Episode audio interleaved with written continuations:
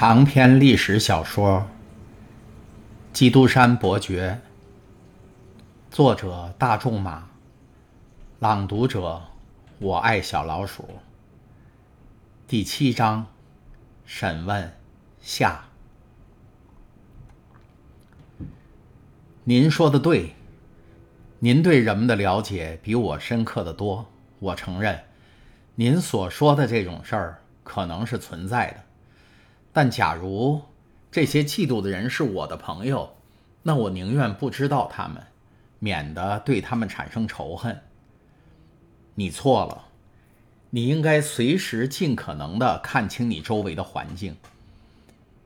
你看来倒像是一个可敬的青年，我愿意破例帮你查出那个写这封信的发信人。信就在这儿，你认识这笔记吗？威尔福一边说，一边从他的口袋里拿出了那封信，递给了唐泰斯。唐泰斯看完信，一片疑云浮上了他的眉头。他说：“不，先生，我不认识这笔记，这是伪装过的。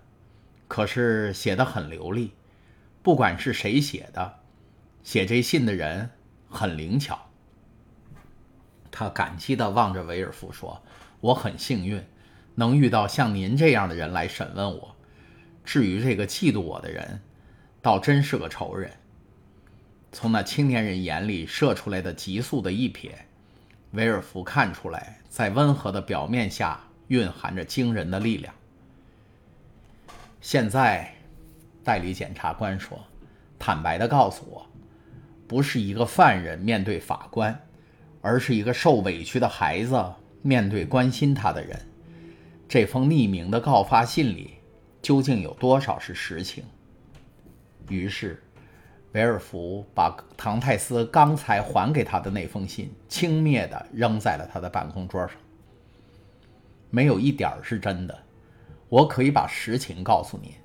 我以水手的名誉，以我对美塞泰斯的爱，以我父亲的生命，向你发誓。说吧，先生。维尔福说。然后心想，假如雷尼看到我这个样子和场合，他一定很满意，一定不会再叫我刽子手了。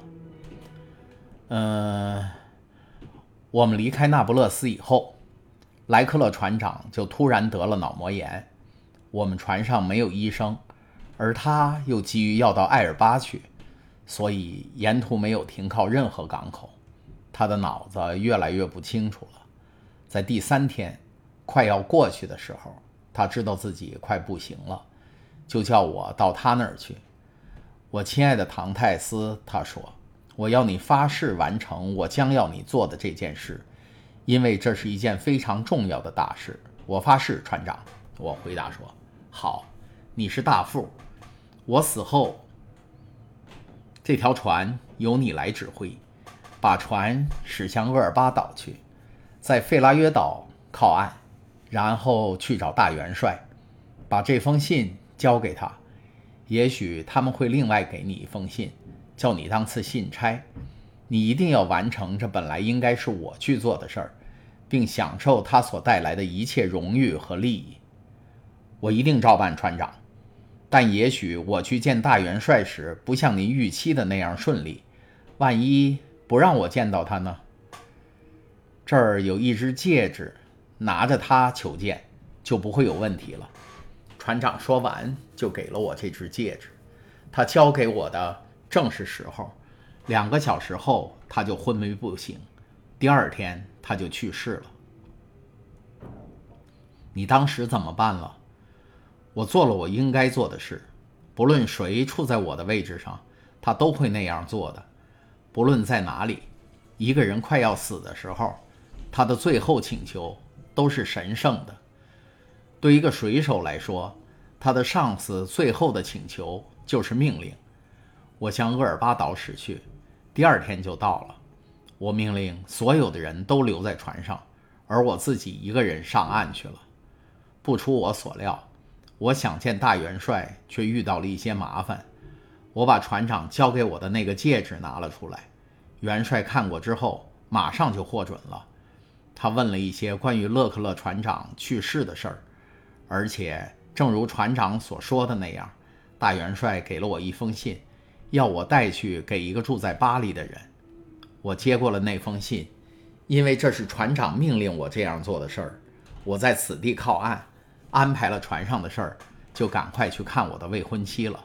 我发现她更可爱，比以前更爱我了。但得谢谢莫雷尔先生，一切手续都在以前办好了。一句话，很顺利。再就是我请人吃喜酒了。再过一个小时，我就已经结婚了。我本来是预备明天动身到巴黎去的，由于这次告密，我就被捕了。我看您现在和我一样，是很鄙视这次告密的。是的，威尔夫说，看来这像是实事。即使你有错，也只能算是疏忽罪。而且，既然是奉了你船长的命令，这种疏忽罪就不算什么了。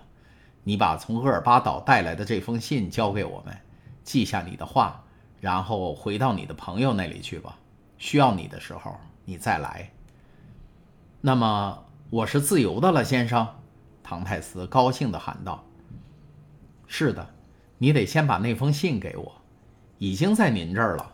他们早就从我身上把它搜去了，还有其他的信，我看到都在那包东西里面。等一等。”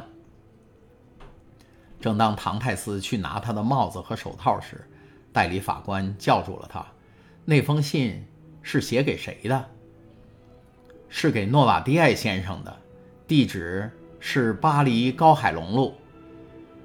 即使是一个霹雷炸响，也未必能使他维尔福如此震惊，如此的意外，猝不及防。他倒在椅子里，匆忙地翻着他的口袋，带着恐怖的神色盯着他。高海龙路十三号，诺瓦提埃先生收。他轻声地念着，脸色变得十分苍白。是的，唐泰斯说，他也吃了一惊。难道您认识他吗？不，威尔夫急忙回答。国王忠实的奴仆是不认识叛匪的。那么说，这是个谋反案了吧？唐泰斯问。他本以为自己获得了自由，但现在比以前更加惊慌了。但是我已经对您说过，先生，我对信的内容是一点儿也不知道的。不错，但你知道收信人的名字？威尔夫说：“我要去送信，就不得不知道那个人的地址。这封信你有没有给别人看过？”威尔夫问，脸色变得越来越苍白了。“没有，我可以发誓。没有人知道你从厄尔巴岛带一封信给诺瓦提埃先生吗？”除了给我这封信的人以外，没有人知道。这就够了，威尔福轻声地说。他的脸色越来越沉着，他这种神态使唐泰斯满心疑惧。威尔福读完这封信，低下了头，并用双手遮住了他的脸。“哦，怎么回事？”唐泰斯胆怯地问。威尔福没有回答，只是抬起头来，吁了一口气。又继续读那封信。你能向我发誓说绝对不知道这封信的内容吗？我向您发誓，先生，到底是怎么一回事？您是病了吧？我拉铃叫人来帮忙好吗？唐泰斯说：“不，你不要动，这儿发命令的是我，而不是你。”威尔福站起来说：“先生，我是叫人来照顾您。您好像是病了。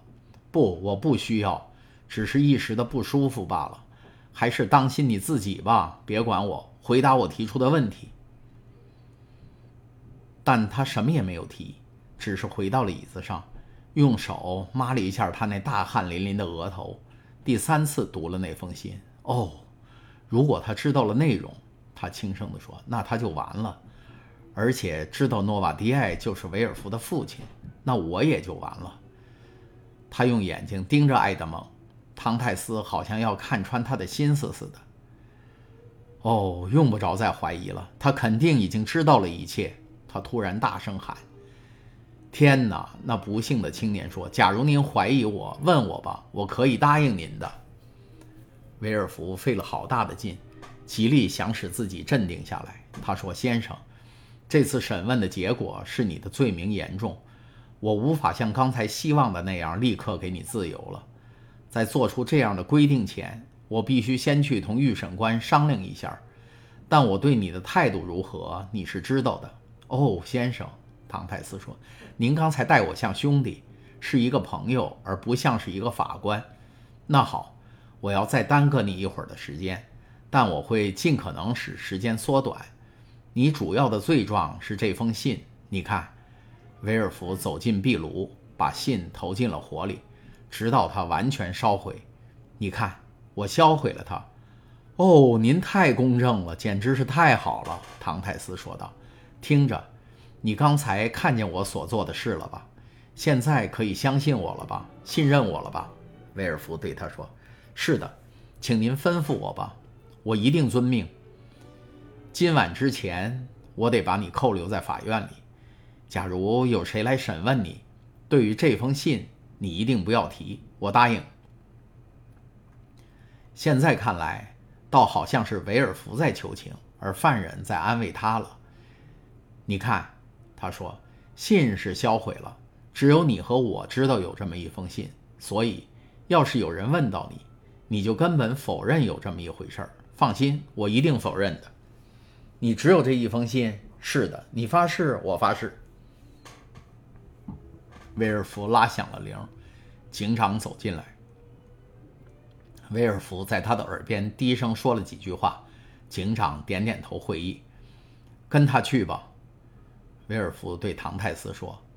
唐泰斯向威尔福感激地行了个礼，就走出去了。他身后的门还没有完全关上，威尔福已经精疲力尽了，他再也支持不住了，昏昏沉沉地躺在了一张椅子上。过了一会儿，他喃喃地说：“啊，我的上帝！假如检察官此时在马赛，假如刚才不是叫我，而是找到了预审法官，那可就都全完了。这封告发信差点把我打入十八层地狱。哦，我的父亲，难道你过去的行为将永远阻碍我的成功吗？”突然，他的脸上掠过了一丝微笑，他那犹豫的眼光变得坚定了起来，他似乎全神贯注地。在盘算着一个想法。这个办法很好，他说：“这封信本来就是使我完蛋的，它也许会使我飞黄腾达起来的。”他四周看了看，确信犯人已经离开以后，代理检察官就赶快向他新娘的家里走去了。刚才您听到的是由我爱小老鼠播讲的长篇历史小说《基督山伯爵》第七章。审问下，请继续收听第八章《伊夫堡》上。